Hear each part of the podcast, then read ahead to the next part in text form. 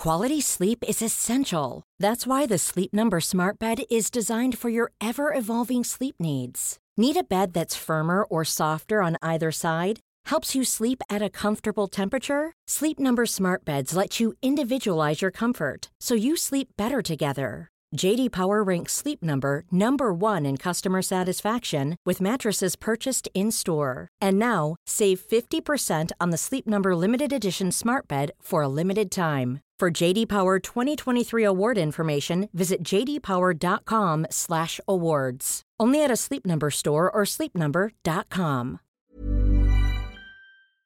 Se van acercando las vacaciones y si tienes un bebé en casa, seguro que te preocupa cómo organizar sus comidas durante los viajes, los días de playa o las salidas a la montaña.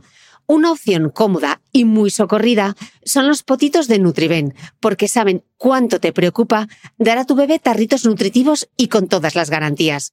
Los potitos se preparan aquí en España con los mejores ingredientes, como frutas, verduras, carnes o pescados, y solo emplean aceite de oliva virgen extra.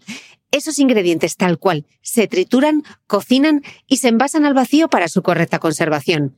Y ya sabes que igual de importantes son los ingredientes que lleva un alimento como los que no lleva. Los potitos de Nutriben son tarritos que no contienen sal, azúcares añadidos, almidón, colorantes, conservantes, gluten o aceite de palma. Recuerda que los únicos potitos son de Nutriben. Gracias a Nutriben y a su marca Potitos por apoyar los buenos contenidos en este podcast.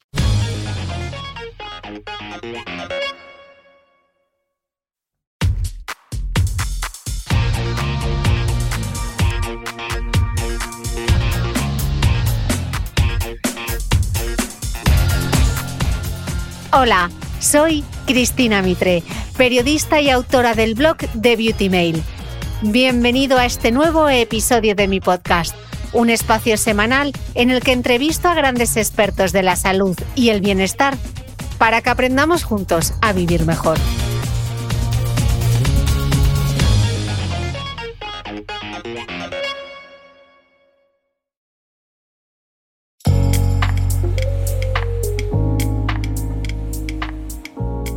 En las últimas semanas, en este podcast, hemos puesto nombre a nuestras emociones.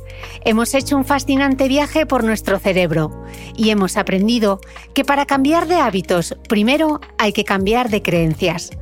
Pero para que las cosas funcionen, también hay que leerse el manual de instrucciones, esa letra pequeña de los contratos que siempre ignoramos, ese persistente y cansino mensaje con la política de privacidad de webs y aplicaciones móviles que aceptamos la mayoría de las veces sin mirar porque nos da pereza.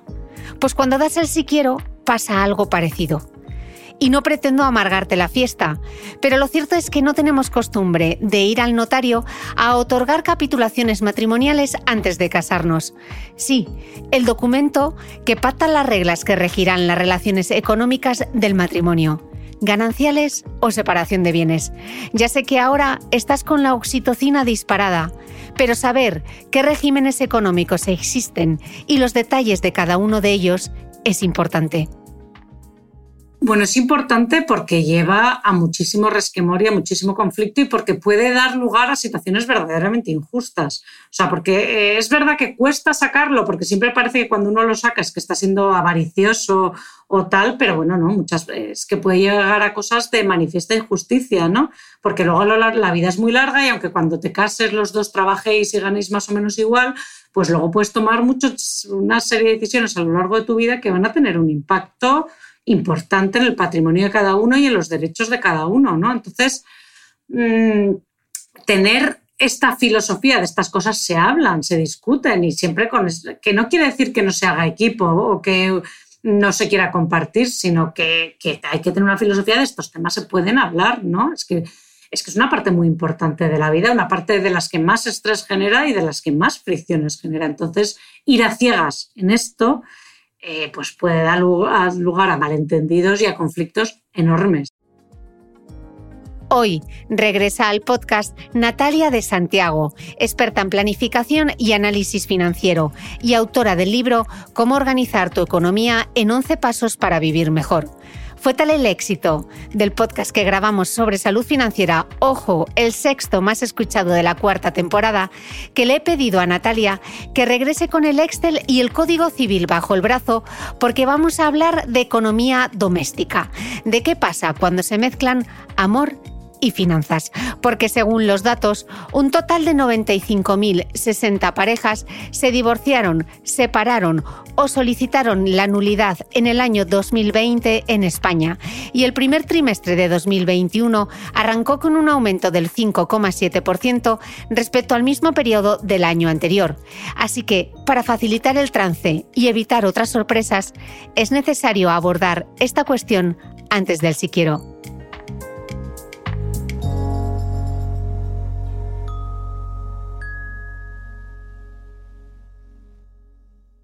Natalia, bienvenida al podcast y menudo temazo, ¿eh? Hola Cristina, bueno, estoy loca, me tienes loca con el tema. Esto es una caja de Pandora, pero vaya. Una caja de Pandora, pero es la típica cosa que uno no se para a reflexionar antes de decir ese sí quiero y tiene implicaciones eh, durante, durante mm, el matrimonio o de, si el caso de que sea pareja de hecho, etcétera, durante la convivencia y sobre todo durante la separación, ¿no? Esto hay que planteárselo bien. Esto hay que planteárselo fenomenal, o sea, es increíble que le dediquemos tanto esfuerzo y tiempo a elegir el buffet de chucherías de la boda y no le dediquemos un minuto a pensar en estas cosas que van a tener un impacto, pues puede ser muy importante en, muchas fases y en muchos momentos de nuestra vida. O sea, la verdad es que cuando te pones a pensarlo, es tremendo, sí. Mm. Eh, yo creo que lo primero para arrancar este podcast va a ser definir términos relativos al matrimonio y también de la economía para entender así un poco durante la entrevista todos los conceptos. Así que voy a empezar casi por lo más básico y que expliquemos a qué nos referimos con matrimonio y qué es pareja de hecho. Pues el caso es que son dos cosas distintas, o sea, las dos son públicas y están reconocidas y son uniones duraderas y tal.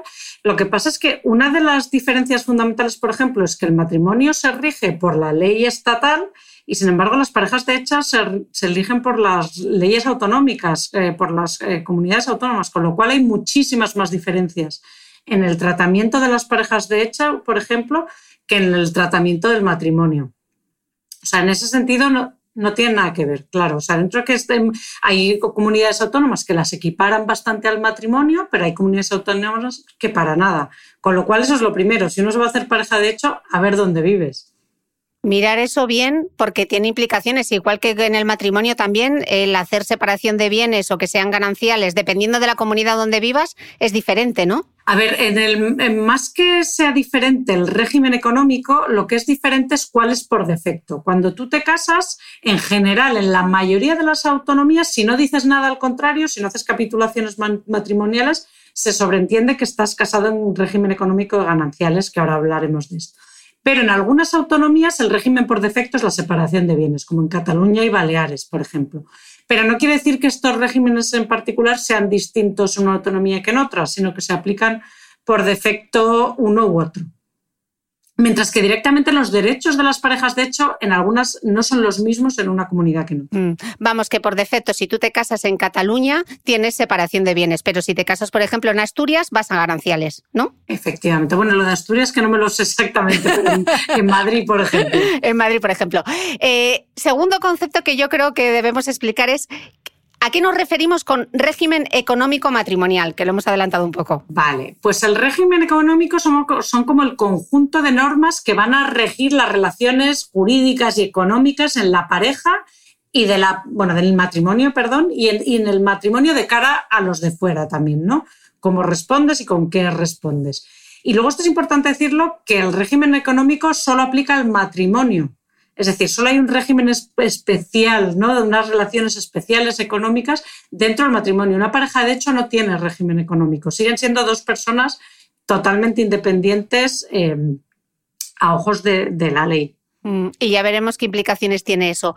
Em, por ir viendo cada concepto, ¿qué significaría entonces estar casado en régimen de gananciales? Pues el régimen de gananciales, que es el tradicional de pues, cuando la mujer no trabajaba, significa que una vez que te casas, ya eh, lo que generemos a partir de ahora desde el matrimonio ya es de los dos. ¿no? O sea, eh, a partes iguales. O sea, todo lo que se genera son eh, bienes gananciales. Esto, con algunas excepciones que, son, que ahora las veremos. Pero bueno, es que lo que yo gane, lo mío es tuyo, lo tuyo es mío y aquí pan y cebolla hasta que nos separemos o que uno de los dos la espiche. Esa es un poco la filosofía de los gananciales. Que claro, antes que era tan habitual que los matrimonios para empezar duraran para siempre y que luego además la mujer no trabajara o, aporta, o solo trabajara en casa, pues bueno, era una forma pues la habitual pero desde que la mujer se incorporó ya al mercado laboral y tal, pues hombre, las cosas han cambiado un poquito también. Mm, y también el tipo de trabajo que tenemos, ¿no? Antes era como un trabajo para toda la vida y ahora hay mucho más emprendimiento, mucha más creación de empresas, ¿no? Pymes. Mucha más variabilidad, mm. mucho más ahora hago esto, ahora hago lo otro, o una combinación de todo y, y, muchos momentos en la vida distintos en los que uno tira del carro y luego otro, en fin. Mm. Ahora ya es que las casuísticas son infinitas. Mm. Y cuando hablamos de régimen de separación de bienes, entonces ¿a qué nos referimos? Pues en régimen de separación de bienes sería todo lo contrario. Lo mío es mío y lo tuyo es tuyo. Y luego a lo que son gastos comunes, lo que de mantenimiento de la familia y tal, aportamos en proporción a lo que ganemos cada uno pero todos, pero mantenemos toda la gestión de nuestro patrimonio y tal independiente. Vale. Y luego hay un tercer régimen que es el de participación, que este parece que es menos habitual, muy habitual en, otros países europeos, pero en España menos, ¿no? Pues eh, este se usa muy poco en España, es prácticamente anecdótico, o sea, creo que el otro, no sé si el porcentaje ahora mismo es exacto, pero era como un 0,5% de los matrimonios, o sea, muy poquitos aunque realmente eh, es un, punto medio entre gananciales y separación de bienes, porque significa que mientras em, tú estás casado, funcionas como en separación de bienes, o sea, cada uno tiene como em, plena potestad sobre su patrimonio y opera independientemente y tal, pero se reconoce un derecho el día que se disuelva el matrimonio por la razón que sea a participar de las ganancias del otro si las ha habido en una proporción que puede ser mitad y mitad, o sea, uno del otro y otro del uno, ¿no? Esto va en las dos direcciones siempre. Entonces puede ser mitad y mitad, yo tengo derecho al 50% de lo que tú hayas ganado o al contrario, o pueden ser porcentajes distintos siempre y cuando no haya hijos de matrimonios no comunes, vaya, hijos que no sean en común de los dos. Entonces tiene que ser 50-50. Pero bueno, es, eh, tiene, es un punto medio, o sea que en realidad, aunque se utiliza muy poco, tendría sentido en ciertos casos utilizarlo más. Podría tenerlo. Eh, Natalia, hemos eh, comentado antes la palabra capitulaciones matrimoniales. ¿Qué es esto de las hmm. capitulaciones matrimoniales? Y vamos a entrar ya en materia. Pues las capitulaciones matrimoniales vienen a ser como un acuerdo, el acuerdo al que llegan los cónyuges, ¿no? De decir, venga, nosotros nos vamos a regir por esto que pues, eh, pues, establece el régimen económico y tal, y otra serie de acuerdos, siempre y cuando no vayan contra la ley y tal, que tú puedes establecer aparte, ¿no? Porque tú, en teoría, por ejemplo, si estás en separación de bienes, la contribución a las cargas comunes es proporcional, ¿no? O sea, en, función a lo que gane cada uno, pero bueno, uno puede llegar a un acuerdo distinto siempre y cuando eh, pues eso, eh, sea de, mutuo acuerdo y, y, no vaya contra la ley, ¿no? Y estas capitulaciones hay que otorgarlas siempre que se quiera cambiar el régimen económico, porque tú puedes cambiar, esto lo podemos hablar luego también, y luego si quieres acogerte a otro que no sea el que por defecto eh, aplique en la región en la, que tú residas o en la que tú te cases. Vamos, que tú te puedes haber casado en gananciales porque en la región donde resides es por defecto es lo que se aplica y eh, decides en algún momento cambiar y tienes que hacer capitulaciones matrimoniales en el notario y importante, luego hay que registrarlas en el registro civil, que no se nos olvide este punto. Efectivamente. ¿Y por qué insisto en este punto, Natalia? Porque tú, seguro que has tenido alguna experiencia. Yo sí, he tenido muchas y eso pasa cuando, eh, pues por ejemplo, cuando vendes una participación en una empresa o algo así, aunque tú estés en separación de bienes, para que conste que tú tienes la potestad de vender tu participación libremente sin que tenga que firmar el otro cónyuge aceptándolo, tienes que presentar que, tus, eh, que estás en separación de bienes y que están debidamente registradas en el registro civil. Eh, y eso es un, trámite que a mucha gente se le olvida. O sea, hay gente que hace las capitulaciones ante notario pero luego se le olvida llevarlas al registro civil. Otra opción es si tú haces las capitulaciones porque tú antes de casarte ya decides que quieres estar en separación de bienes, aunque en tu zona el régimen por defecto sea gananciales, puedes hacer las capitulaciones antes ante el notario y ya inscribirlas directamente cuando inscribes el matrimonio en el libro de familia, que eso es, digamos, un poco lo más cómodo. Y ya en tu libro de familia consta para siempre que tienes la, em, la separación de bienes o, bueno, o el régimen en participación o el que sea en vigencia. O sea que estas son cosas que uno solo se da cuenta cuando se sienta delante del notario, ya tienes todo organizado, las fechas y de repente dices, ups, me falta esto. Sí, pequeños y son rollos porque a mm. veces lo puedes pedir, pero a veces si te has casado en un sitio, como la gente luego se va a casarse a sitios románticos en mitad de la nada y no tienen acceso a lo mejor a un registro informatizado, pues de repente conseguir ese papel puede ser un rollo. Entonces, estas cosas, como muchas cosas de las finanzas, prevenir eh, sale muchísimo más barato que curar. Sí, las típicas cosas administrativas que luego son un auténtico dolor de cabeza y de logística eh, a la hora de querer hacer trámites que parecen sencillos y una cosa tan sencilla como registrar las capitulaciones matrimoniales tela. Sí, sí, sí, sí, por eso. Y que luego es eso, que nos casamos en sitios remotos y tal, y luego las cosas tienen otras consecuencias y otros. A ver, hoy en día con la informatización se pueden pedir muchas cosas online y solucionarse, pero bueno, a veces son con unos plazos que de repente, pues eso, te hacen retrasar una cita de notario, se puede caer una operación de compraventa de una empresa que hay un montón de gente implicada porque uno no tiene registradas sus capitulaciones matrimoniales y cosas así. O sea que son cosas que solo pensamos siempre in extremis, ¿no? Cuando ya es eh, complicado solucionarlas. Por eso hoy vamos a solucionarlo. Eh, otro palabra, Natalia, convenio regulador. ¿Qué es un convenio regulador? A ver, el convenio regulador aplica ya cuando te vas a separar y divorciar. Eso ya eh, son el acuerdo al que llegan los cónyuges de cómo van a funcionar a partir de ahora, ¿no? A partir de la, del divorcio, vaya. Y ahí se regulan pues, las condiciones económicas y, todo lo. Pero ya es una vez que te separas o te divorcias. Eso ya. Y que, bueno, lo ideal es llegar a un acuerdo, pero bueno, ya se sabe que muchas veces no. Ese es el convenio regulador. Eso ya va. No aplica solo una vez que, que ya te separas o te divorcias. Vale, seguimos con los conceptos. Bienes privativos, ¿qué son? Vale, pues esto es Tú cuando te casas en gananciales, en principio lo mío es tuyo, lo tuyo es mío y aquí amor y para siempre. Pero hay bienes, aunque tú estés casado en régimen de gananciales, hay bienes que pueden ser solo de uno y sobre los que el otro no tenga ningún tipo de derecho, como son los bienes que tú tuvieras antes de casarte, eh, si tú ya tenías una casa o tal, o por ejemplo una herencia, si aunque la herencia ocurra mientras tú estás casado en régimen de gananciales, si tú heredas de tu padre, esa herencia es solo tuya no de, no de tu pareja. O, bueno, hay una serie de casuísticas así, de cosas que aunque tú estés casado en gananciales, hay bienes, que puede, bienes o dinero o derechos que pueden ser solo de una persona, de uno de los dos, vaya. Y pues entonces en un matrimonio en gananciales hay la sociedad de gananciales, las, que son las cosas que son de los dos por igual, los bienes privativos de uno y los bienes privativos del otro. O sea, hay como tres masas, digamos, de patrimoniales. De acuerdo.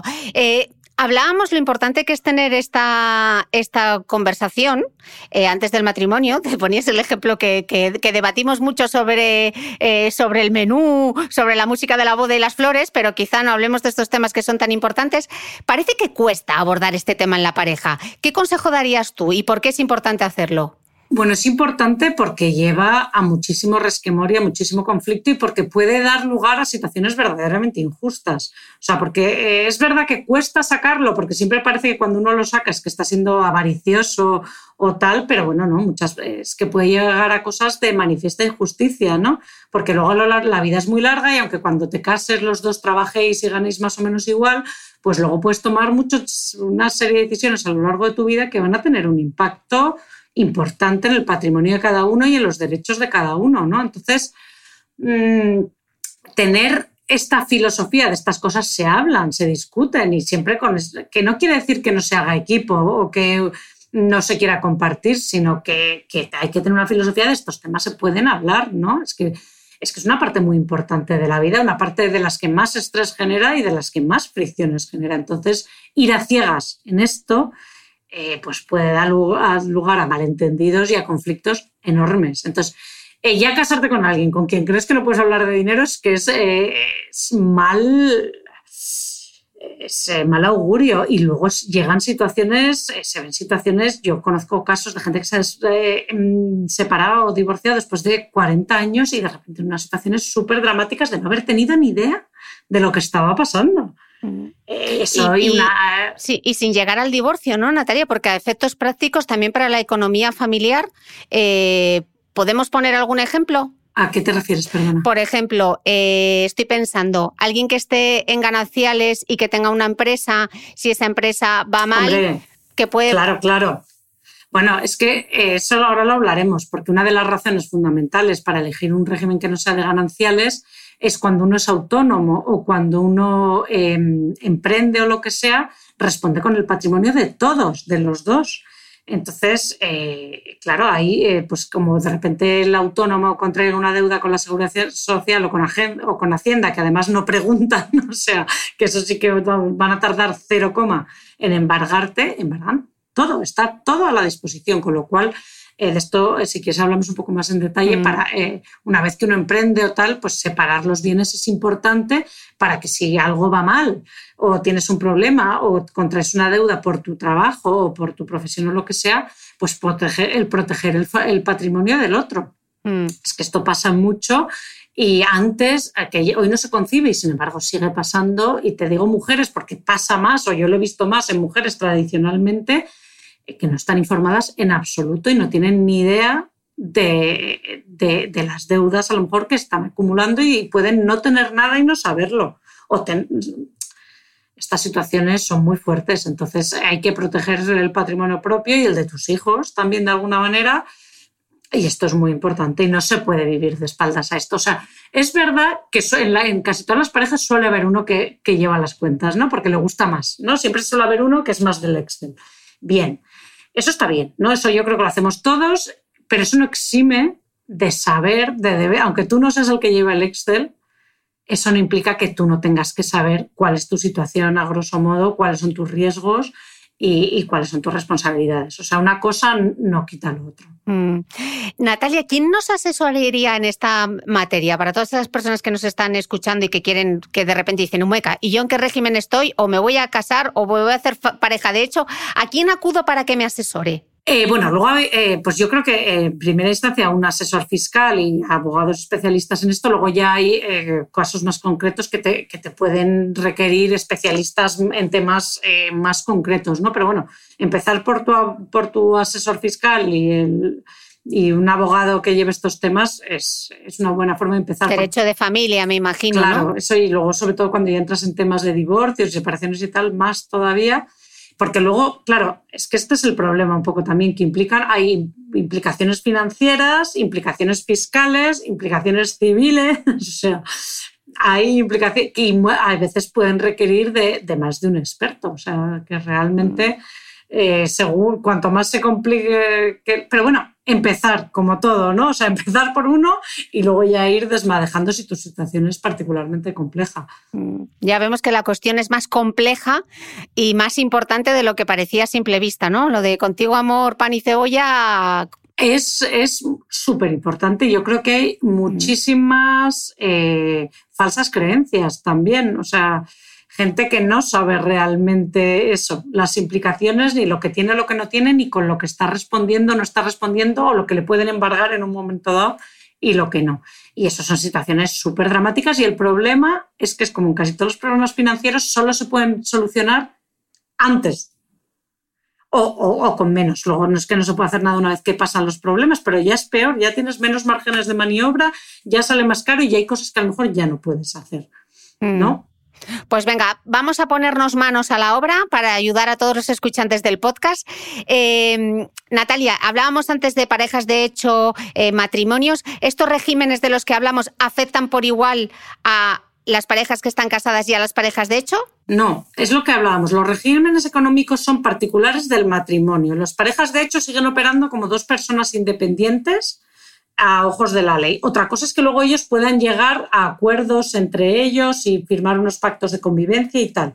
Pero a ojos de la ley no hay un régimen económico específico para las parejas de hecho, ni se pueden acoger a esto de la separación de bienes o los gananciales y tal. No, eso es exclusivo del, del matrimonio. Veíamos además que cuando te casas, por ejemplo, dependiendo de la comunidad autónoma donde lo hagas, aplica un régimen u otro, o sea, puede ser o gananciales o separación eh, de bienes, dependiendo de si te casas en Cataluña o te casas en Madrid, por ejemplo. Entonces, ¿se puede cambiar después del matrimonio? Y si se puede cambiar, ¿cuáles son las dificultades, las implicaciones? Se puede cambiar en cualquier momento y se puede cambiar más de una vez. O sea, eso también hay que decirlo y en teoría se puede cambiar en cualquier sentido. La realidad es que siempre se cambia de gananciales a separación de bienes. O sea, yo creo que ocurre, seguro que hay casos, ¿no? Pero que ocurre poco en la dirección contraria, de separación de bienes a gananciales, ¿no? Y en general se suele hacer una vez. Estaba en gananciales y me he puesto en separación de bienes. Pero teóricamente lo puedes hacer más de una vez, o si luego te animas a probar el de por participación y tal. O sea, teóricamente se puede hacer más de una vez y en cualquier momento.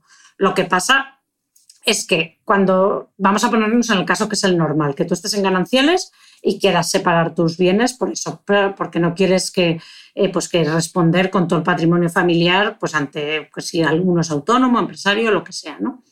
En este caso hay que disolver la, la sociedad de gananciales. O sea, hay que sentarse, ver, lo que, ver cuál es la sociedad de gananciales, repartirla, disolverla y registrarlo. O sea, luego hay que... Mm, porque hay gente, hay veces que la gente cuando ve que va a venir un problema, hace las capitulaciones, o sea, hay que hacer las capitulaciones matrimoniales en las que tú dices, ir al notario, decir que a partir de ahora quieres estar en este otro régimen, ta, ta, ta, ta, ta. Pero hay gente que luego no llega efectivamente a hacer como el reparto y la inscripción. Y entonces, ¿qué pasa? Que puede que no sea efectivo y que sigan mm, te puedes quedar ahí en tierra de nadie, que tú lo has hecho para protegerte de una situación en la que había una quiebra, imagínate, o lo que fuera, que podían ir eh, contra tu patrimonio y de repente, como no lo hagas hasta el final y efectivamente repartas, puede haber ahí un tiempo en el que todavía, aunque tú hayas separado tus bienes, vayan contra tus bienes, ¿vale? O sea que aunque hayas ido al, notario y hayas hecho las capitulaciones, hay que hacer un segundo paso en el notario de registrar. No, ya no en el notario. Eh, o sea, hay que hacer la liquidación de las sociedades gananciales, decir, este, cómo se va a dividir a partir de ahora y hay que registrarlo donde corresponda, que puede ser en el registro de la propiedad si es un piso, en lo que sea, en bueno, por supuesto en el registro civil para que conste que ahora estás en, separación de bienes. O sea, hay que llevar, hay que hacer la división efectiva sí, como si fuese un divorcio, ¿no? claro. Eh, bueno, no es exacto, pero sí. O sea, y ya a partir de ahí, cada uno pasa a tener su propiedad. Entonces, pero como tú, puede que no hagas, aunque hagas el 50% del montante total, puede que no hagas el 50% de todo, sino que una casa se la quede uno y el otro se quede en proporción más dinero, lo que sea. Bueno, esa división específica de cómo se va a quedar ese patrimonio a partir de ese momento hay que hacerlo hasta las últimas consecuencias y hacerla efectiva para que realmente ya estén perfectamente separados los, los dos em, patrimonios a partir de ese momento. O sea que se puede hacer, pero hay que hacerlo bien. Vale, de acuerdo. Ok, hasta el final todo firmado. Eh, estamos hablando de las parejas, pero ¿cómo afecta estar en gananciales o en separación de bienes a los hijos del matrimonio? A ver, a los hijos comunes del matrimonio, en principio, sus, sus derechos normales de su día a día y tal, eh, y sobre, son, los mismos. Lo que pasa es que te puede afectar por, eh, en la herencia, o sea, porque las herencias no son exactamente iguales en, aunque tú tengas derecho sobre el patrimonio de tus padres, de los dos, con tus legítimas y con todo, el orden en el que heredes eh, no es el mismo en separación de bienes que en gananciales, porque la propiedad de esos bienes no es la misma. En una están los dos al 50% y en otra no. Entonces, eh, si se muere un padre antes que otro, pues la situación no es igual estando en separación de bienes que en gananciales. No son exactamente iguales a la, a la hora de heredar. Y luego puede tener consecuencias también si se separan, cómo se queda cada cada uno y tal, y luego si se vuelven a casar o tienen hijos de otro matrimonio, etcétera. Eso te iba a preguntar también, ¿qué ocurre con los hijos de anteriores matrimonios? Pues eso puede ser un chocho, dicho mal porque además... Para que nos entendamos. Sí, porque además ahí depende también de si conviven o no, entonces tú puedes tener hijos de anteriores matrimonios, unos que convivan y los del otro que no, y son, y por ejemplo, si tú luego tú te casas en gananciales, teniendo hijos anteriores, pues ahí puede que de unos hijos respondas con el patrimonio ganancial y de otros no, o sea, de las pensiones que les tienes que pagar y tal, puede que eh, si viven contigo, puede que aunque no sean tuyos los pagues tú de, de tus gananciales, o sea, ahí la cosa ya, tela, tela. Como para no mirarlo esto y tener esta conversación. Claro, es que hay que mirar, hay que mirarlo todo, sí, sí. ¿Y, y al domicilio familiar? ¿Cómo le afecta estar en uno o en otro? A ver, el domicilio familiar es que tiene una protección eh, especial en cualquier régimen. O sea, para la pareja de hecho, para la separación de bienes, para los gananciales, el domicilio familiar tiene una protección de manera que aunque solo sea de uno, porque aunque tú estés en gananciales, el domicilio familiar podría ser privativo, porque ya fuera una casa que ya tenía tu pareja antes de casarse, ¿no? Pues aunque ese sea el caso, aunque no sea de los dos, o aunque, y si estáis en separación de bienes y tal, eh, el, aunque sea tuyo al 100%, tú no puedes disponer de él sin el consentimiento del otro. Si es el domicilio de familiar, ¿no? O sea, ahí se protege para que no te puedan quitar la casa debajo de los pies, ¿no? Digamos, de alguna manera. Entonces, eh, independientemente de quién sea y de en qué régimen esté, el domicilio familiar tiene una protección especial. Luego ya, a la hora de heredarlo, también hay diferencias. Eh, porque en, las gananciales, cuando se hace la disolución de la sociedad de gananciales, cuando, eh, cuando uno de los dos fallece, ahí el cónyuge puede pedir que se le otorgue el, domicilio familiar a él, aunque, aunque a lo mejor tuviera que compensar a, su, a los otros herederos, ¿no? Pero puede, como decir, tener como un derecho preferente a, quedárselo en propiedad. O sea que el domicilio familiar tiene una protección eh, particular. Gracias a Dios. Independientemente, claro. independientemente del régimen que elijas. Independientemente del régimen, aunque luego en caso de herencia no son exactamente iguales tampoco. O sea, si estás en gananciales tienes como un derecho de tanteo superior sobre la parte del otro, digamos. Ok. Eh, madre mía, qué de datos a mí ya me, ya me sale humo por la cabeza. Es que eh, estoy intentando procesar todo. O sea, es que la casuística. Es infinita. Eh, por eso es tan importante que lo consultes, porque las circunstancias personales de cada uno son. difieren tanto. Hmm. Sí. Y, pueden pasar tantas cosas. Claro, es que es infinita, como tú dices. Y luego hay jurisprudencia de. Y encima luego que cada comunidad autónoma y luego el tribunal. O sea. Es, la cosa es complicada. Lo que pasa es que, bueno, que sea complicada no quiere decir que haya que huir de ella y hacerse el. Bueno, y luego, bueno, es complicada en según qué casos. En otros casos es bastante más eh, directo, ¿no? Pero mm. bueno, eh, conviene mirarlo. Y por lo menos conviene saber qué tipo de lío tienes montado. Y fiscalmente, porque estamos. Pues esa es Claro, decías también que es un tema complejo porque también fiscalmente tiene sus implicaciones estar en gananciales o en separación de bienes. Pues, ¿Qué supone? Pues esa es otra y también tiene cierto chucho, porque no es lo mismo quién tiene que declarar aclarar cada tipo de ingreso en un régimen o en otro. Y además es a veces independiente de la titularidad. O sea, que puede ser que tú... Si, a ver, a ver, aterrízame eso. Sí, sí, bueno, es que mira, me lo impreso y todo, ¿eh? porque hay un, montón de casos. Pues mira, por ejemplo, eh, si tú tienes un bien privativo, o sea, tú tienes una casa tuya de antes de casarte, esa sigue siendo tuya para siempre, ¿vale? Pero las rentas de esa casa no. ¿Vale? O sea, tu mujer o tu pareja tiene derecho, a, si estás en gananciales, perdón, ¿eh? al 50% de las rentas que de esa casa, aunque no tenga ningún derecho a la, propiedad. Pero en la declaración de los ingresos se la declara el titular. O sea, lo, declara en el IRPF el, la pareja que sea el propietario.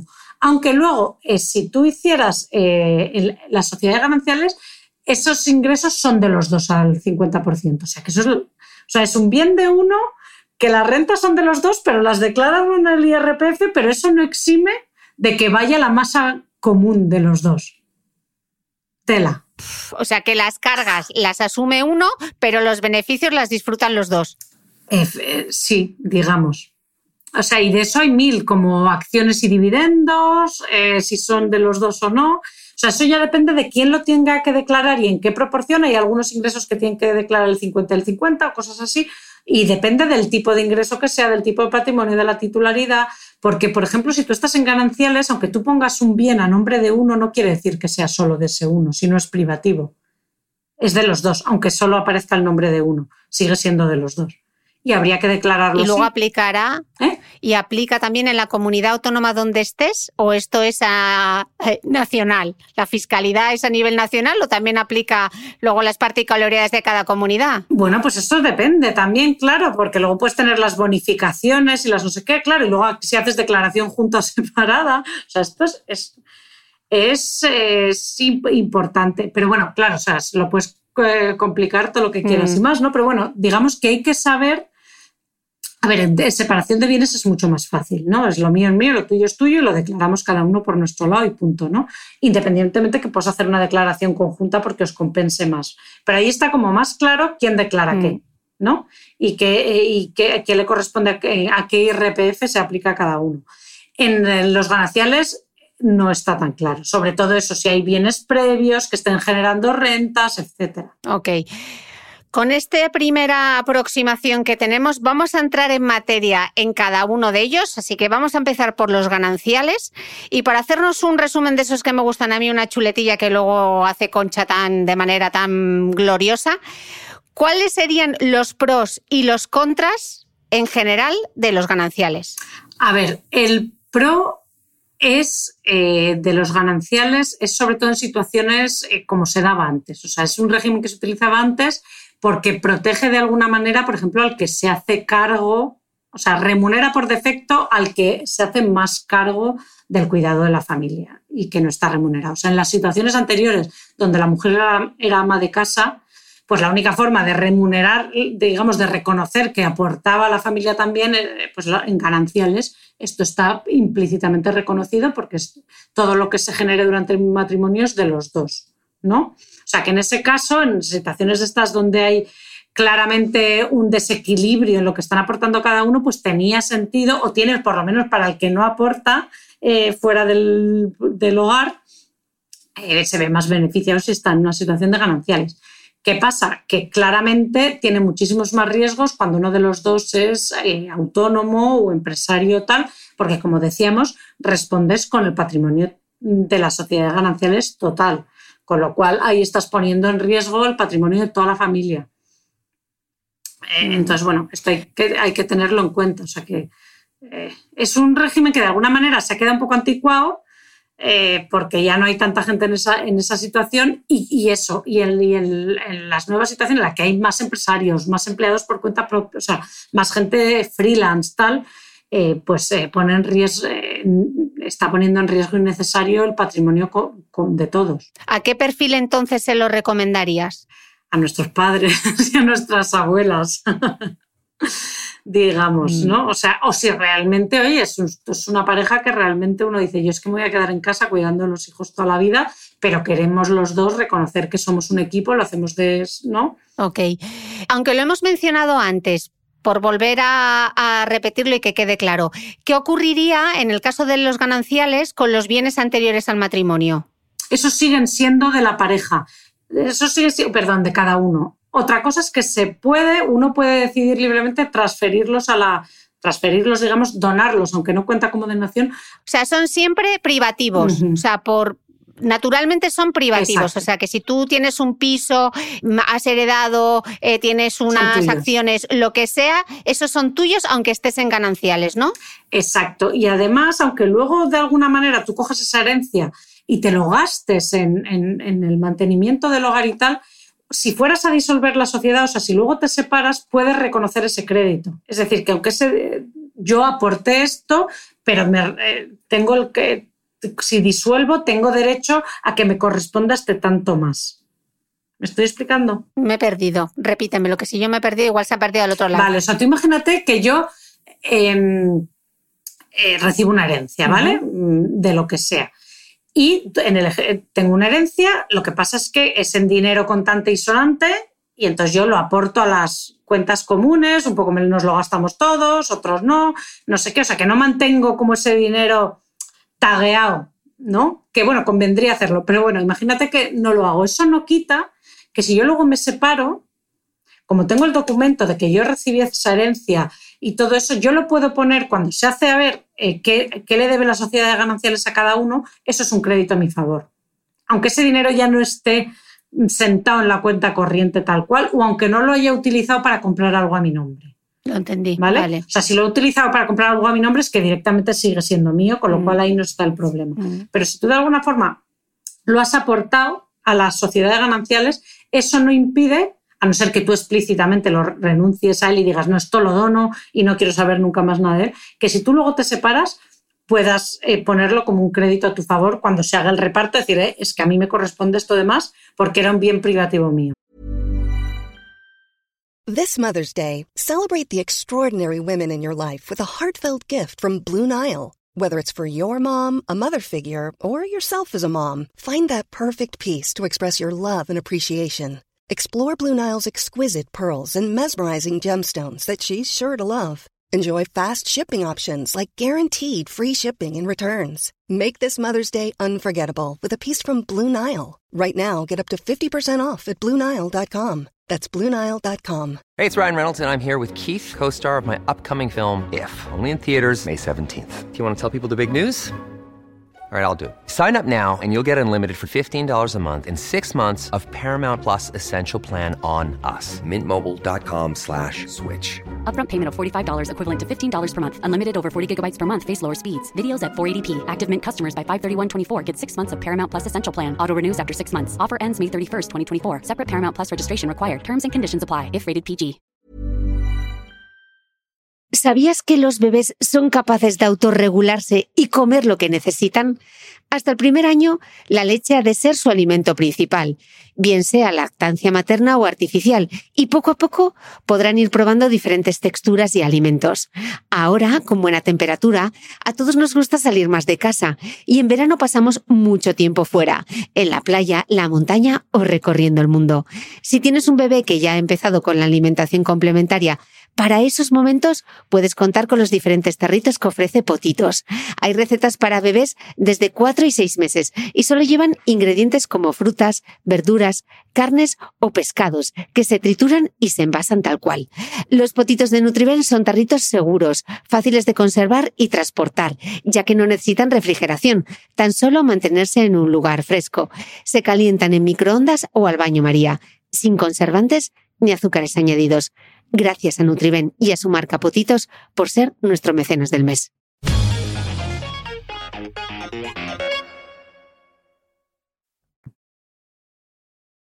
Y si, por ejemplo, esos bienes privativos, estoy pensando en herencias que recibas durante el matrimonio, no previo al matrimonio, ¿esas herencias La herencia siguen da siendo igual de carácter sea. privativo? Sí. Da igual. Una vale. herencia o una donación ¿Y las donaciones? también. Ah, Esos son privativos Vale. de cada uno. O sea, las cosas así que consigues, no. Y luego hay otro tipo de cosas como, por ejemplo, una indemnización por accidente. O sea, esas, esas cosas también son bienes privativos. O sea, hay como una lista, las más claras son las herencias y las donaciones, pero indemnizaciones por accidente y cosas así también son eh, bienes privativos. ok. ¿Y qué ocurre, por ejemplo, con, con las deudas anteriores, Natalia? Son privativas también. Vale. ¿vale? O sea que en teoría no, no, no responderías por esas deudas con el patrimonio de la sociedad de gananciales.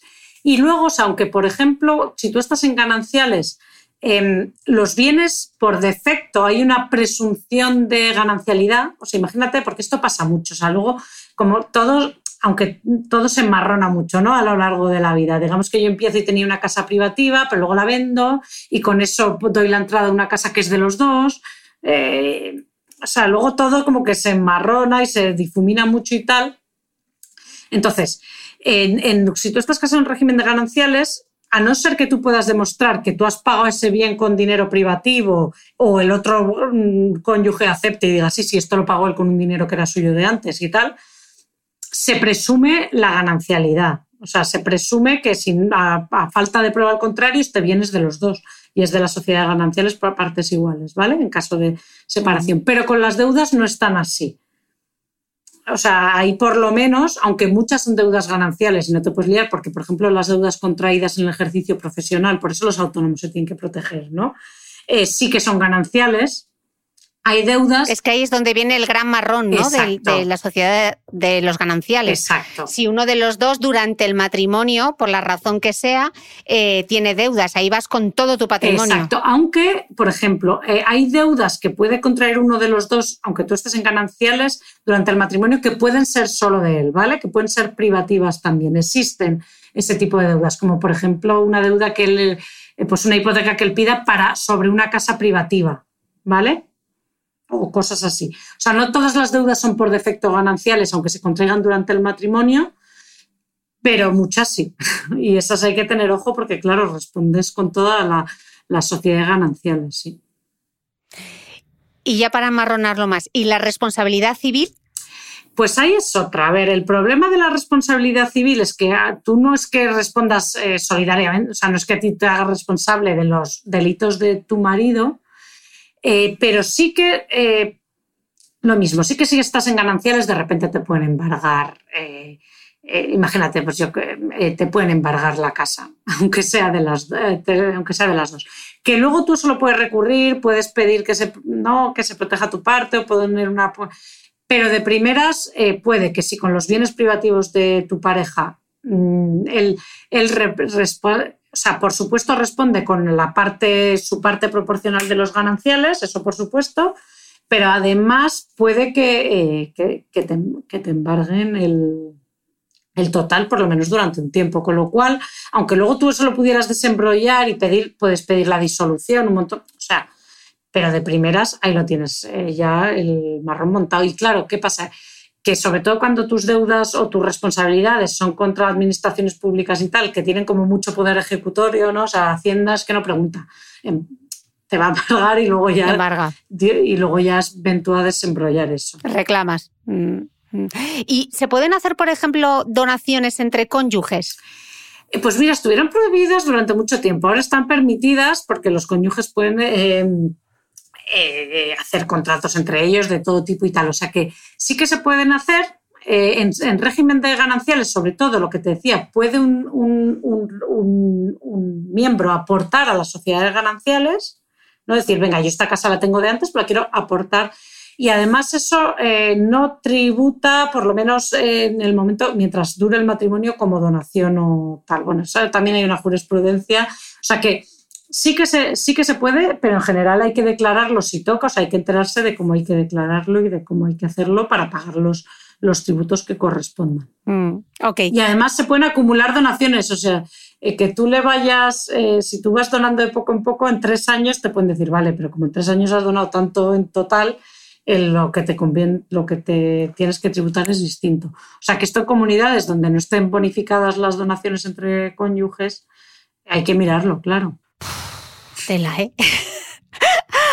Ah, Natalia, aunque lo hemos explicado antes, por cerrar el aunque tengo otra pregunta más dentro del tema de los gananciales, volvamos a hacer el recordatorio de qué ocurre cuando liquidas una sociedad de gananciales, qué es lo que hay que hacer, step by step, que decía la canción. Pues cuando liquidas una sociedad de gananciales, o sea, bueno, eso primero haces tus capitulaciones ante notario, llegas al acuerdo y tal, luego te pones y dices, a ver, ¿qué tiene esta sociedad? Y pones todos los activos y todos los pasivos, o sea, pones todo lo que tenga en tal cuenta, tanto la casa, todas las deudas, y luego pones también los créditos que pueda tener cada uno sobre esas sociedades gananciales. Por eso, lo que te decía, una herencia que era solo de uno y que aportó, eso lo, pones también, ¿no?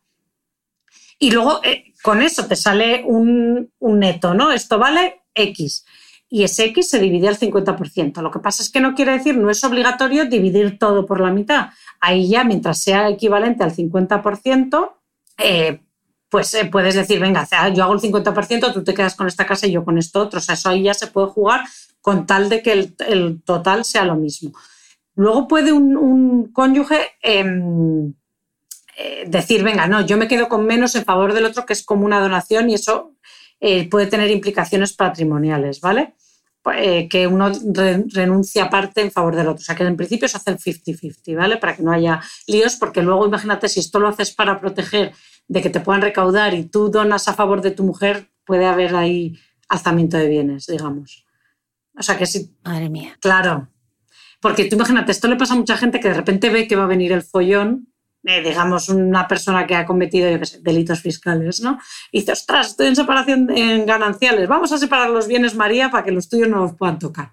Bueno, pues ojo con eso, como no lo hagas al 50%, si tú le quieres poner todo a nombre de tu mujer para que no lo puedan tocar y seguir disfrutando los dos, ahí puede haber alzamiento de bienes. O sea, esas son palabras mayores. Conviene hacer las cosas bien y bien asesorado y con, y con buena fe, claro. Claro. Hablando de economía doméstica, ¿Qué implicaciones eh, en el tema de los gananciales? ¿Cómo se deberían entonces o cómo recomendarías eh, organizar las cuentas del día a día en una pareja que tiene un régimen de gananciales? A ver, lo bueno del ganancial es que lo que decíamos, como lo tuyo es mío, lo mío es tuyo y tal, eh, pues fenomenal. Puedes llevar las cuentas como te la gana, porque aunque además, aunque la cuenta esté solo a nombre de uno, la propiedad es de los dos. O sea, no se puede. Eh, esto hay que saberlo. O sea, que la titularidad de la cuenta no implica la, la, titularidad real del dinero que hay adentro, ¿no? Igual que, bueno, esto luego te lo digo con separación de bienes. Pero entonces, en ese sentido, para lo que sea común, da un poco más igual porque se asume la ganancialidad. Lo que sí que es interesante es si uno está en sociedad ganancial, en, régimen de gananciales, es llevar un poco, eh, tener mejor identificado y de acuerdo a los dos en lo que es privativo.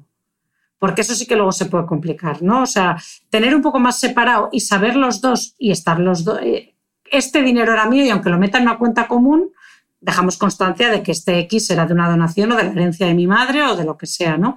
Entonces, en ese sentido, yo creo que hay, lo que sí que mm. te facilita más el día que te vayas a separar es eh, tener bien identificado qué era lo privativo, cuándo puso cada uno a disposición de la sociedad los bienes que eran de uno solo, etc. O sea, más de lo que sigue siendo de uno, llevarlo más separado o, o mejor identificado que de lo que es de los dos, que bueno, eso es al 50% y punto.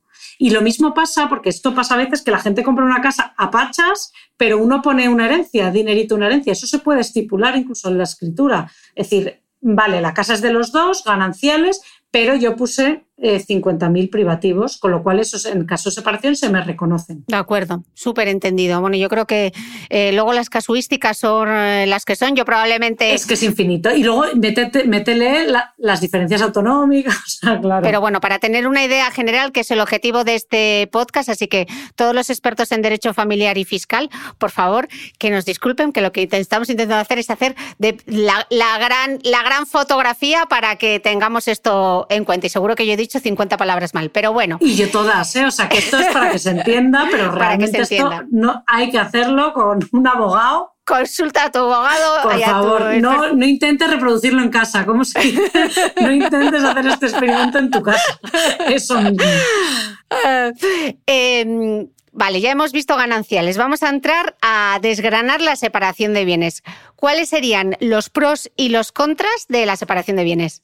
Pues los pros, claramente que aquí hay mucho menos territorio gris, ¿no? O sea, es lo tuyo es tuyo, lo mío es mío, y cada uno lo manejamos independientemente, además tenemos independencia, porque eso nos lo hemos dicho, en gananciales eh, pues tienen que firmar los dos, tienen que, estar, tiene que haber consentimiento los dos para ciertas cosas del patrimonio común, etcétera, ¿no? Mientras que en, en separación de bienes, pues lo mío es mío, lo tuyo es tuyo, y ya está. O sea, hay menos territorio gris y sobre todo si te separas, pues de repente es como más fácil, ¿no? ¿Qué pasa? El problema de, las, em, de la separación de bienes es cuando se hacen renuncias que no están claras eh, de uno de los dos. Pues eso, como cuando uno deja de trabajar para, para cuidar a los niños, pues cómo se reconoce eso en una separación de bienes. Ya hay instrumentos legales, pero ahí es eh, mucho más farragoso y puede uno, aunque pues para eso está la pensión compensatoria y la compensación por trabajos del hogar, aún así hay situaciones en las que uno se puede quedar un poco, que ha participado de alguna manera en que medre en la familia, ¿no? Eh, ha, ha renunciado a cosas de las que el otro se ha beneficiado de alguna manera porque ha podido eh, desarrollar su carrera de otra manera que el otro no ha podido y sin embargo eso no se reconoce. Tiene como un, em, un perjuicio económico para el que no lo ha hecho, ¿no? Entonces, ese es el problema de... ¿Cómo se podría solucionar eso? Pues primero se puede solucionar con el régimen de participación. Eso para empezar. Mm. O sea, es verdad que ese régimen que se utiliza tan poco, pues eso se puede solucionar con ese tipo de régimen. Luego se pueden llegar a acuerdos, ¿no? Entre la pareja y que eso, em, para reconocer ese tipo de cosas. Pero claro, son cosas que no se suelen pensar mientras se están haciendo y que para cuando lo piensas ya te estás llevando mal. Entonces, al otro. A ver, luego es verdad que hay instrumentos legales, ¿no? Como la pensión compensatoria y la compensación por trabajo del hogar. Lo que pasa es que, claro, eso se aplica en según qué casos y no están cubiertos todos los casos. Como por ejemplo, piensa en casos como tú y el mío, que a lo mejor te has mudado por el trabajo de tu marido, te has ido a otro país, en el que a lo mejor tus, tus oportunidades profesionales son mucho menos. Incluso que por un tiempo no tienes visado y no puedes trabajar. ¿Eso quién te lo paga a ti? Si tú estás en separación de bienes y todo lo que él genere durante ese tiempo en teoría es de él. Que ya no son los hijos, allá fuera del rollo, que parece que esto es como súper clásico, ¿no? Del ama de casa mm. que se ha quedado haciendo ganchillo. Pero es que en, esta sociedad moderna en la que vivimos, eh, esto también se da. Que ya lo digo yo, que el, que, el, amor es muy romántico, pero que es poco práctico. Pero estas conversaciones hay, que tenerlas porque sí que son importantes. O por lo menos y porque hay que la ser vida mm, conscientes, que uno se está poniendo en, en, esa situación, por lo menos saberlo, ¿no? Y saber qué implicaciones tiene en un futuro mm, y protegerte si puedes. O, yo creo que eh, aunque decidas hacerlas, o sea, yo lo he hecho, tú lo has hecho, yo me he mudado a otro país mm. por el trabajo de mi marido, o sea, en beneficio mm. de él. Yo he tomado, y he tomado también decisiones para cuidado de la familia en otros momentos. Lo he hecho conscientemente, pero por lo menos soy consciente y he tomado las eh, decisiones pertinentes para protegerme en la medida en la que puedo. Y para, eh, porque estoy casada en, en, régimen de separación de bienes. O sea, se pueden hacer todas estas cosas. Se puede ir al mm. yo lo hago por ti por amor, sí, pero por lo menos sabiendo eh, a qué te expones y cuáles son las consecuencias. Sí, porque cuántas mujeres, cuántas mujeres profesionales, yo aquí en Dubái conozco muchas que han renunciado a su carrera profesional por acompañar a sus parejas eh, a otro destino, ¿no? Claro, es que eso se da mucho en mujeres, eh, que no es que tú seas la clásica ama de casa, que es que son, que tampoco está mal, es que además, ¿por qué no lo vas a mm. hacer si quieres también? Pero que sé que hay un millón de casuísticas con hijos, sin hijos, eh, y que a lo mejor la ley, que, que sí que tiene mecanismos contemplados para compensar ciertas cosas, no los tiene para compensar todas. Porque, por ejemplo, existe la figura, o sea, una cosa es la pensión compensatoria, que esa puede aplicar en cualquier régimen, ¿vale? Y otra cosa es, hay otra cosa que se llama la compensación por trabajos del hogar o por cargas del hogar, algo así, que es solo para la figura de separación de bienes que pretende cubrir justo esto, que es como que te indemnicen si tú te separas por el tiempo, porque tú has contribuido al hogar, a las cargas del hogar con tu trabajo, ¿no? En lugar de. ¿Qué pasa? Que esto, por ejemplo, solo aplica si no trabajabas, no si tenías trabajo parcial. Pues que a lo mejor tenías un trabajo parcial y no total para contribuir más a la familia. ¿Y si tienes o no hijos? ¿Implica? Eh, no, podría, pues eso depende, porque luego también aquí hay jurisprudencia para... Uh, porque hay una señora, fíjate, una, una sentencia que vi yo, que no tenía hijos, fue ama de casa toda su vida, pero hacía como, le debía gustar la cerámica y pues debía vender de vez en cuando alguna vasija. Bueno, pues no le reconocieron el derecho a esta indemnización porque, porque no tenía hijos y le gustaba la artesanía. Mm, hombre, pues yo ahí le ve, yo lo veo, o sea, que a lo mejor eso se quedó. Y luego hay otra cosa que entra en esto también y son las mujeres o los hombres, ¿eh? que esto se podría dar en las dos situaciones, que a lo mejor no están trabajando oficialmente, pero están encima contribuyendo al negocio del marido, que esto también se da mucho que tú estás trabajando pero no reconocido, sí, claro. ayudando al y esto también la ley intenta reconocerlo de alguna forma, pero es incompatible, por ejemplo, con que trabajes en otra cosa eh, a la vez, o sea que aquí, por ejemplo, está más desprotegido casi el que se reduce la jornada o empieza a hacer un trabajo así por cuenta en plan freelance, que es lo que hacen un montón de mujeres despatriados. Mm. Eh, de repente decir, venga, ya no puedo trabajar full time, pero me pongo un trabajillo, pues eso a lo mejor te impide. O emprendo un pequeño negocio, lo que sea, ¿no? Claro. Que también es muy común. Claro, o sea que mm. eso hay que tenerlo en cuenta, saber que te puede, llegado un momento de... Y, bueno, que tú con tu marido sí que puedes llegar a acuerdos de cómo hacer esto más justo y cosas así. Entonces, pero para eso hay que hablarlo. La conversación hay que tenerla, sí o sí, hay que hablarlo. ¿Se podrían, en, el caso de separación de bienes, se podrían comprar bienes a medias? Y si es así, ¿cómo quedan? Totalmente. A medias y en, cualquier proporción, pero exactamente igual que te lo puedes comprar con un desconocido. Mm yo me puedo comprar una casa con una amiga o con un, pues igual. O sea, se pueden comprar bienes a medias, se pueden tener cuentas conjuntas. Em, se puede tener un montón de cosas en conjunto. Lo que pasa es que eh, es como si las tuvieras con una persona que no es tu marido también. Ok. Ok. Mi, segunda, mi siguiente pregunta sería, igual que te pregunté en gananciales, en el caso de que estés en separación de bienes, eh, claro, como lo mío es mío y lo tuyo es tuyo, ¿cómo se organizarían en ese caso las cuentas domésticas? Pues esta es otra pregunta muy gorda porque aquí ya implica un poco... Eh, todo esto es que además eh, tiene muchas implicaciones legales, pero también es un poco filosófico. ¿Tú cómo valoras la contribución a la familia de cada uno?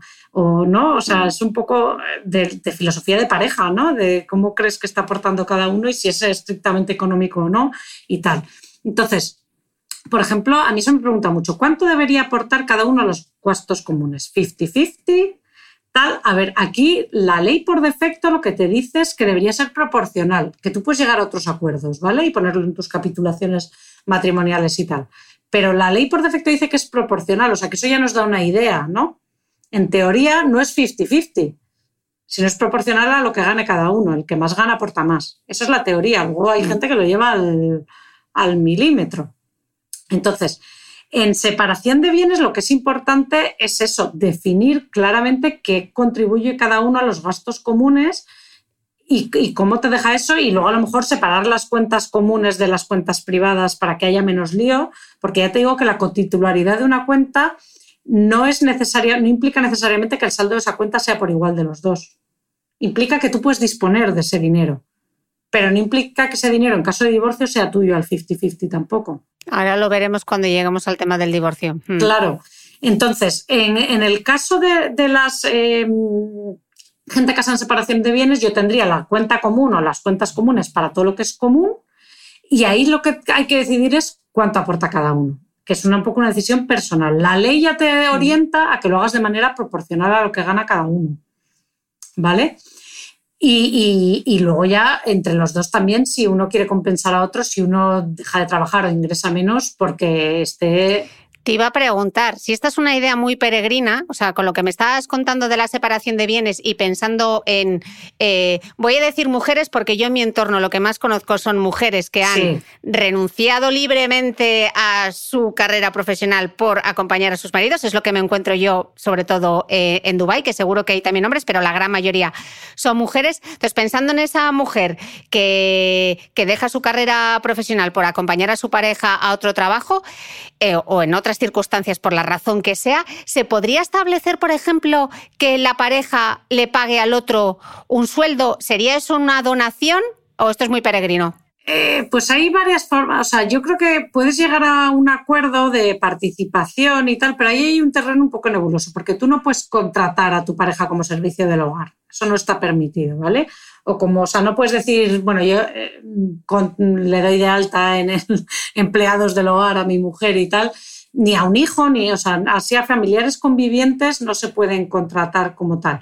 Y si participan en un negocio tuyo, entonces tiene que ser como autónomo, solidario, bueno, en fin, otro tipo de cosas. Lo que, lo que tú sí que puedes llegar es a acuerdos sobre cómo vas a contribuir y tal, o sobre cómo vas, eso, sobre cómo harías un reparto en caso de.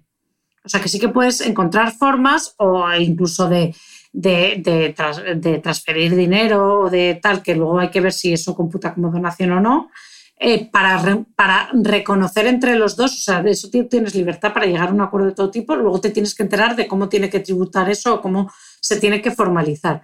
Lo que pasa es que, por ejemplo, es lo que te decía, que esto igual, hacerlo también con ojo y con asesoramiento para saber cómo aplica cada cosa, porque, por ejemplo, he visto también otra sentencia ¿no? de una mujer que como el marido le, transfería todos los meses una cantidad a una cuenta de ella, pues eso ya le invalidaba para tener la compensación esta que te decía, porque se consideraba como ya satisfecho de alguna manera. O sea que, ojo, o sea, se puede Infórmate, conclusión, consulta. Exacto, o sea, háblalo primero con tu pareja, ver lo que consideráis justo cada uno y luego consultar cómo se puede eso estipular y cómo se puede eh, de manera legal para, y para ver si hay que tributar y de qué manera, si es donación, si no es donación, sí que eso ya hay que verlo, claro.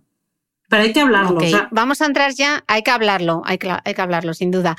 Vamos a entrar ya en el divorcio, porque hay que hablar de todo, de la muerte, del divorcio y, y de todo.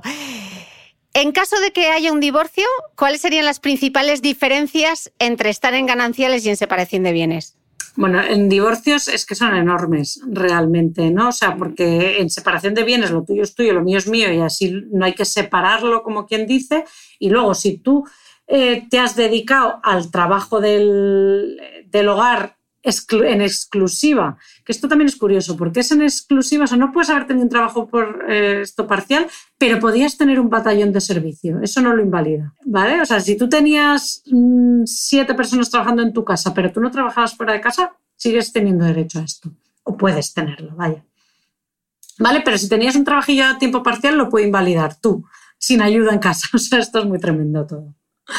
Entonces, em, entonces en ganar. la vida real va por un, perdón, la vida real va por un lado y la, y la ley va por otra. Se ha quedado un poco antigua. ¿Antigua? O sea, es cierto que la ley no, no, no sea. Y bueno, y luego ya no pienses ya en las parejas de hecho, que en muchos sitios no tienen casi ningún derecho en este sentido. O sea que la ley no ha llegado todavía, no, no ha pillado onda todavía. O sea, hay que modificarla, mm. yo creo que bastante, para que, para que representen las situaciones reales de la gente de, mm. de hoy, yo creo, ¿no? Que además, mm. bueno, ahora además ya yo creo que se varía más. Antes era como soy ama de casa para el resto de mi vida. Ahora puedes haberlo hecho unos años, otros no, otros de freelance, otros de. Y, el... y sobre todo teniendo en cuenta eh, la esperanza de vida y lo largas que son nuestras carreras profesionales y lo mucho que. O sea, la gente ya no tiene, en la mayoría de los casos, no tiene un trabajo vitalicio para el resto de su vida. Vas cambiando. O sea, yo no sé cuántos trabajos he tenido ya en lo mismo, pero en distintas formas. Sí, luego una época trabaja más uno, otra otro, luego uno decide emprender y el otro tal luego el otro al contrario. O sea, yo creo que ahora mismo las parejas ya es una cosa súper dinámica, ¿no? Y la contribución de cada uno y tal, eh, que hay que encontrar formas de valorar esto para que no haya una parte perjudicada. O sea, esto estaba... Estas, todas estas leyes empezaron porque había siempre claramente una persona en una situación desfavorable que era la mujer que no había trabajado, ¿no? O sea, que era muy vulnerable y estas leyes se hicieron para proteger a esa mujer vulnerable.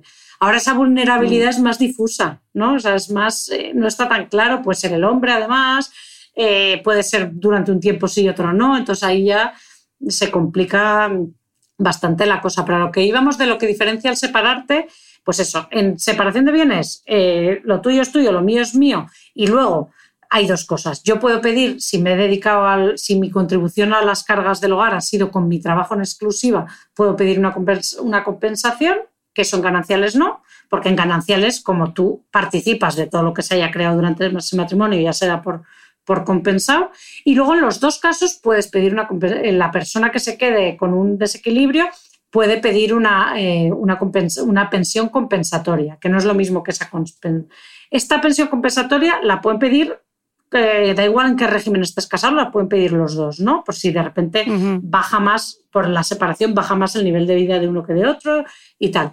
Lo que pasa es que sí que se tiene en cuenta a la hora de determinar qué, eh, qué pensión compensatoria te corresponde, sí que se tiene en cuenta el régimen económico y toda la historia de ese matrimonio ¿no? y, de, y de la separación. O sea, que puede que la pensión compensatoria tú la puedes pedir independientemente del régimen económico que tengas, puede que no sea la misma, dependiendo de qué régimen sea y de cómo así ha ido la historia y de cuál sea la situación económica de cada uno. Y entonces, en el caso de las parejas de hecho. Pues el caso de las parejas de hecho eh, no, es, no tienen derecho a pensión compensatoria ni a esta compensación porque solo se reconoce para el matrimonio, o sea, punto. Lo que pasa es que, como eso también, claro, clama al cielo según, según qué situaciones, pues eh, para empezar se pueden eh, hacer pactos previos, ¿no? Como de, convivencia y tal, en el que se estipule un poco cómo se compensan estas cosas y tal. Y luego tú puedes eh, solicitar, que voy a decir la palabra mal seguro, pero es como enriquecimiento injusto, ¿no? O sea, si una de las parejas, si tú consideras que el otro se ha enriquecido a tu costa, pues por eso porque tú has estado apoyándole, ayudándole a montar su negocio, has renunciado a tu trabajo para montar el negocio del otro, encima te has mudado de país donde no habla, ¿no? Pues para reconocer estas situaciones, pero es otro mecanismo completamente distinto. O sea, no tiene nada que ver. sea que hay, existen mecanismos para intentar paliar estas, em, estas situaciones, pero digamos que estás más desprotegido. Y luego además depende de la comunidad autónoma, bla, bla, bla, bla, Estás más desprotegido, existen mecanismos y se entiende que los intentarán equiparar y que unas comunidades autónomas van más rápido con esto que otras, ¿no? Pero por principio no tienes los mismos derechos a las mismas cosas. Pues también hay que echarle un ojo. Bueno, y un tema del que nos cuesta hablar, pero que hay que hablar también, es el del fallecimiento. ¿Qué hay que tener en cuenta eh, si hacemos testamento dependiendo del régimen en el, que estemos, o gananciales o separación de bienes? A ver, aquí lo importante sobre todo es que las legítimas y tal eh, son las mismas en función de que haya hijos, no haya hijos, sus frutos y tal. Aquí, lo, que va lo que va a ser muy diferente en un caso de separación de bienes y en un caso de gananciales es qué es lo que se vaya a heredar, cuál es el caudal hereditario que se le llama, creo que se llama, que es en separación de bienes está clarísimo, lo que sea de esa persona y esté a nombre de esa persona es de esa persona, ¿no? Y eso es lo que se va a heredar. Luego ya con las, todo lo que, en la manera en la que estipule el testamento, respetando las legítimas y tal, ¿vale? Lo que es más complejo es qué es lo que se va a heredar en un caso de gananciales, porque antes de poder heredar hay que liquidar la sociedad de gananciales. Y luego ya ver de lo que quede, de lo que se decida, y este es el caudal hereditario, eh, cómo, aplican todas las cláusulas, las legítimas, los usufructos, bla, bla, bla, bla, bla. ¿Vale? Entonces, en el caso de separación de bienes, pues está claro. Tú sabes que lo que va a dividir es lo que está a tu nombre y tú luego ahí puedes ver cómo proteger a tu cónyuge, pues para que pueda seguir disfrutando, yo qué sé, del hogar familiar, de si está a tu nombre, de lo que sea, ¿no? Vale. En el caso de, la sociedad de gananciales, ahí lo que, el que, lo que tienes, hay que hacer la, la sociedad, y dividirla al 50%. O sea, hay que hacer lo que decíamos antes para la liquidación, ver todo lo que hay, todos los créditos en contra y tal, y dividir al 50%. Aquí lo que tiene un derecho el, cónyuge en gananciales especial es que puede pedir quedarse con el 100% eh, de la, del domicilio familiar. ¿Qué pasa? Que esto no es me lo quedo y contra nada, no, tienes que compensar, tiene que entrar dentro de tu 50% no del de tu marido, ¿vale? Y si no tienes que compensar al resto de herederos, como quien diga, ¿vale? Pero tú tienes derecho a pedir eso o a pedir el derecho a vivir toda tu vida ahí. Eso también lo tienes. El derecho a vivir, en aunque la propiedad pasa a los hijos, de seguir viviendo en, esa casa. O sea que en ese sentido eh, sí que es un poco, un poco distinto, ¿vale? Pero se trata de, eso se trata de determinar eh, ¿qué llega a, la herencia? Que en este caso es que no llegaría a la casa si se la adjudica en, la liquidación de la sociedad de gananciales la mujer, porque así lo pide y compensa con otras cosas a, los hijos, a los otros herederos, a lo mejor es que eso no llega directamente al, caudal hereditario. ¿Vale? Ok. ¿Y, cuando se es pareja de hecho? Pues eso es la leche, porque eh, depende muchísimo de la comunidad autónoma y comunidades autónomas que lo tienen más o más equiparado que otros, pero a las hay que no tienes ningún derecho, que, eres como el vecino del cuarto, vaya. Entonces esto hay que, hay que otorgar testamento con muchísimo cuidado para proteger todo lo que puedas a tu pareja. De hecho, claro, ya te digo que depende mm. de la comunidad autónoma y de los eh, derechos que le reconozca, pero si casualidad de la vida vives en una donde los derechos de las eh, parejas de hecho son muy pocos, pues es que no puedes tener, puede que no tengas eh, ningún derecho hereditario más que los que te otorguen por libre disposición y tal. Entonces, hombre, esto, eh, si eres pareja de hecho, es impepinable que hagas testamento. Testamento. Impepinable. Total. Hombre, si está, conviene siempre, diría yo, ¿eh? o sea, que conviene hacerlo siempre. Pero si eres pareja de hecho, eh, desde luego. Luego, o sea, hay cosas que se, porque hay cosas que se pueden hacer, como estos usufructos eh, universales, que es que de causas o no sé cuántos, eso se puede hacer tanto para una pareja de hecho como para un cónyuge sin saltarse las legítimas, ¿no? Pero hay formas de protegerlo. Se puede hacer, pero si no te asesoras y no lo haces con tiempo, ¿le dejas vendido o no? Lo siguiente. Y, por ejemplo, en el caso de las, del cobro de las pensiones por viudedad, ¿hay diferencias entre estar en gananciales, separación de bienes y parejas de hecho? Eh, de momento hay, hay diferencias, sobre todo es más restrictivo el acceso de las parejas de hecho a la pensión de viudedad, o sea, tienen como unos límites de que no pueden ganar más que X para tener acceso a la pensión de viudedad y tal, pero en el Pacto de Toledo último eh, se ha aprobado la reforma para equipararlo, o sea que en teoría el acceso a la pensión de viudedad en los mm, próximos meses se va a equiparar, o sea, va a ser independiente de que seas pareja de hecho o no, de que tengas un régimen o, otro. O sea, que eso en teoría se va a equiparar, pero no está equiparado todavía. O sea, que tengas la mala suerte. Todavía no está equiparado, de, que le pille ahora mismo. De que le pille en los próximos seis meses. Bueno, tenemos, tenemos, vamos, si la otra vez nos pusimos todos como locos a hacer con el Excel, vaya de tarea que nos has dado con este podcast, un tema que parecía, bueno, un tema menor. Llevamos una hora y diez hablando. vaya que si da juego el tema. Y eso que no hemos entrado en los casos, es que en mi caso, la casuística. Sí, a ver, yo, yo creo que las conclusiones son varias. Uno, que es complejo, o sea, y que mm. cada familia es un mundo y la, cada comunidad autónoma otro mundo y cada tal, o sea que eso hay que tenerlo en cuenta y que hay que asesorarse, o sea, eso punto número uno.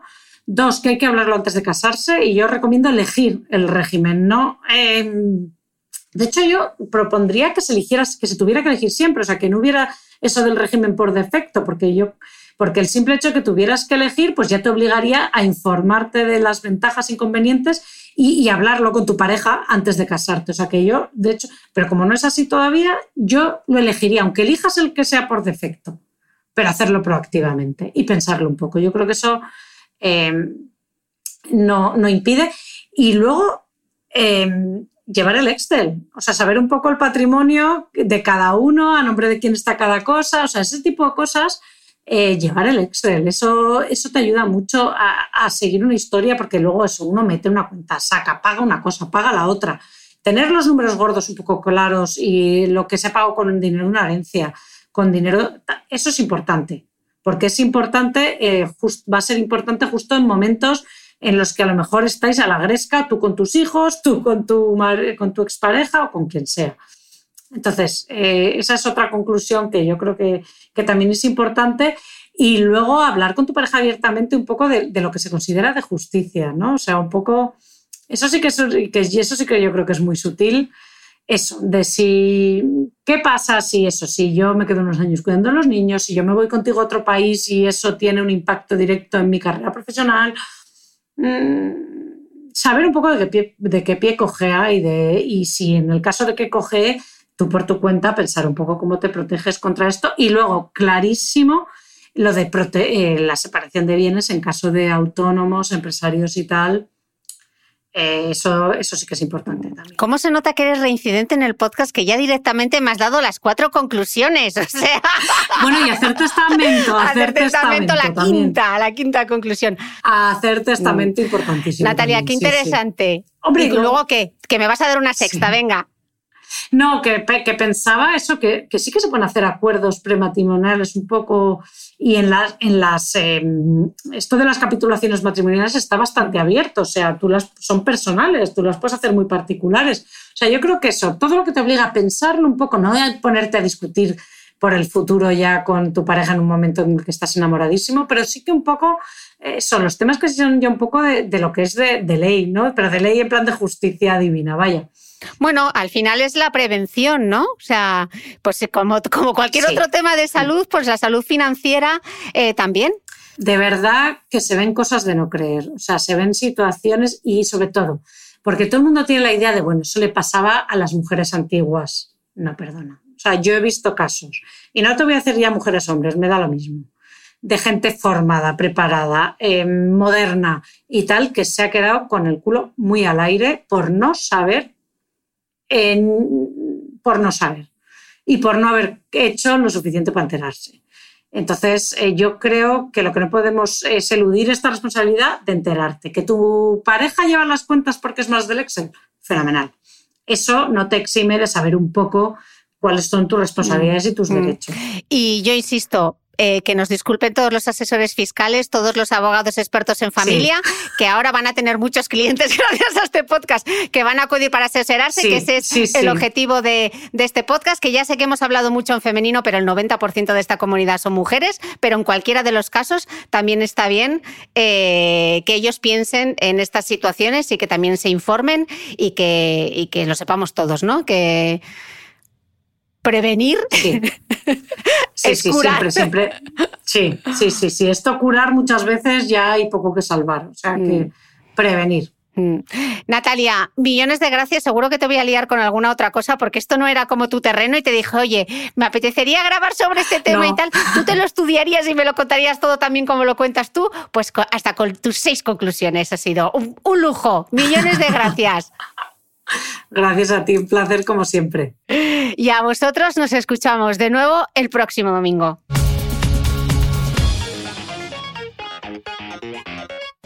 No olvides que todas las notas de este capítulo están en mi blog de beautymail.es. Además, si no quieres perderte ninguna entrevista, suscríbete al podcast de Cristina Mitre en tu reproductor de podcast habitual. Y un último favor, si me escuchas en Apple Podcast, regálame unas estrellas y déjame una reseña, porque así ayudas a que este podcast siga creciendo. Muchas gracias y nos escuchamos de nuevo el próximo domingo.